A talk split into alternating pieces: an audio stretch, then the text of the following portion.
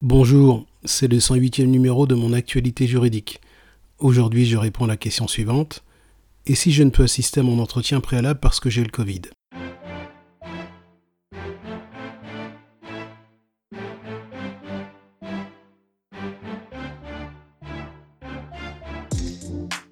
En raison de la pandémie actuelle, on ne peut écarter la possibilité d'une difficulté de la tenue de l'entretien préalable en raison d'un salarié atteint de la Covid.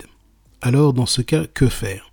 Eh bien, notez tout d'abord que l'entretien préalable est une formalité mise en place dans le seul intérêt du salarié, ce qui signifie que si le salarié ne s'y rend pas ou est absent lors de cet entretien, la procédure n'est pas irrégulière.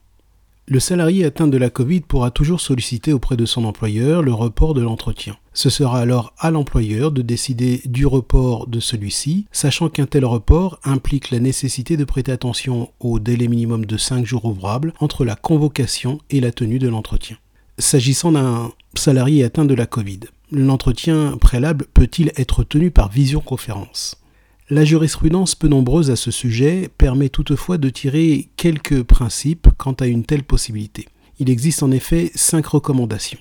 Premièrement, le recours à la visioconférence ne peut être imposé aux salariés par l'employeur. La visioconférence doit être une faculté, pas une obligation.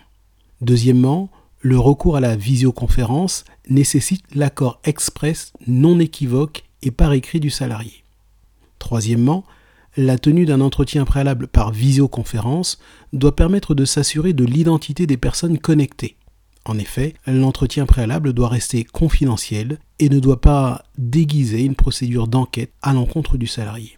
Quatrièmement, le système de visioconférence qui sera utilisé ne doit procéder à aucun enregistrement de toute ou partie de l'entretien préalable.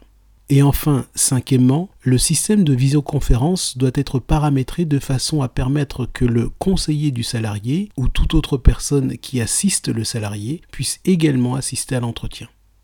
Ce n'est donc qu'en présence de telles garanties qu'un entretien préalable sera possible par visioconférence. Autrement, le licenciement risque d'être entaché d'irrégularité.